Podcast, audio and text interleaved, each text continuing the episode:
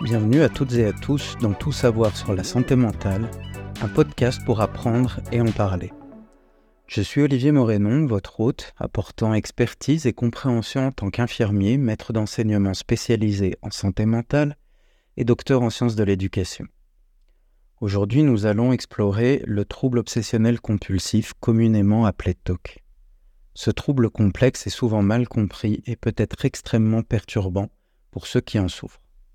Ensemble, dans cette situation éducative, nous allons dévoiler les aspects du TOC pour mieux comprendre ce trouble et savoir comment communiquer, comment y faire face. Dans le DSM5, le TOC se caractérise par des obsessions, qui sont des pensées intrusives, persistantes et indésirables, et des compulsions, c'est-à-dire des actions répétitives ou rituelles effectuées pour tenter de soulager l'anxiété causée par ces obsessions.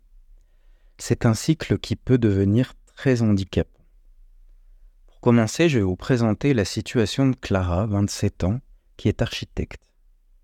Clara est tourmentée par des obsessions de contamination qui la poussent à se laver les mains des dizaines de fois par jour, jusqu'à ce qu'elle soit craquelée et saigne. Elle évite de toucher des surfaces publiques et utilise des mouchoirs pour ouvrir les portes. Malgré sa conscience que ses craintes de contamination sont exagérées, elle ne peut s'empêcher de céder à ses compulsions de nettoyage, craignant qu'un manquement à ses rituels n'entraîne une maladie pour elle ou ses proches. Cette lutte quotidienne contre ses obsessions et compulsions consume une grande partie de son temps et de son énergie, affectant sa capacité à se concentrer sur son travail et à maintenir des relations saines. Pour vous représenter quelles sont les caractéristiques principales du TOC, imaginez être pris dans un cycle de pensée alarmante sur la contamination, suivi d'actions répétitives comme se laver les mains jusqu'à ce qu'elles soient douloureuses. Ce cycle obsessionnel compulsif est au cœur du TOC. Les obsessions peuvent varier de peur de contamination, comme nous l'avons vu, de doutes persistants, par exemple avoir peur d'oublier de verrouiller la porte, à des pensées tabous ou sexuelles. Les compulsions peuvent inclure des rituels de nettoyage, de vérification, de comptage ou d'autres comportements répétitifs.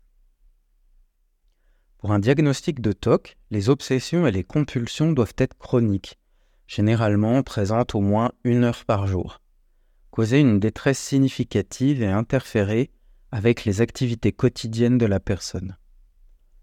Le TOC peut limiter la capacité d'une personne à fonctionner dans son travail, voire même la personne ne peut plus travailler du tout ou même aller à l'école, et dans ses relations interpersonnelles.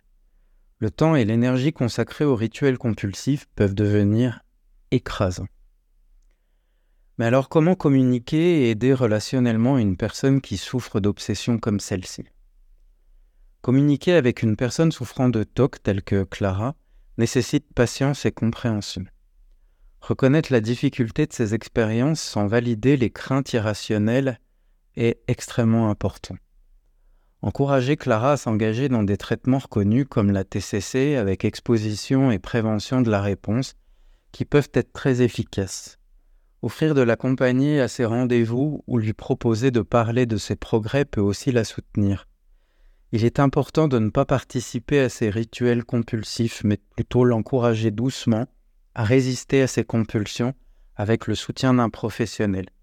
Dans la vie quotidienne, si vous vous opposez continuellement aux obsessions d'une personne, vous ferez que renforcer son anxiété. Pour conclure, le TOC est un trouble difficile, mais avec le traitement et le soutien approprié, il est possible de gérer ses symptômes et de retrouver un équilibre dans la vie. Si vous ou quelqu'un que vous connaissez lutte contre le TOC, sachez que vous n'êtes pas seul et il existe des stratégies efficaces pour euh, faire face à ce trouble. Merci d'avoir écouté cet épisode de Tout savoir sur la santé mentale. Je suis Olivier Morénon et c'était un plaisir de vous fournir des informations précieuses sur le TOC. Rejoignez-nous pour d'autres épisodes où nous continuerons à explorer et à démystifier les troubles de la santé mentale. Prenez soin de vous et à bientôt pour de nouvelles découvertes. Thank you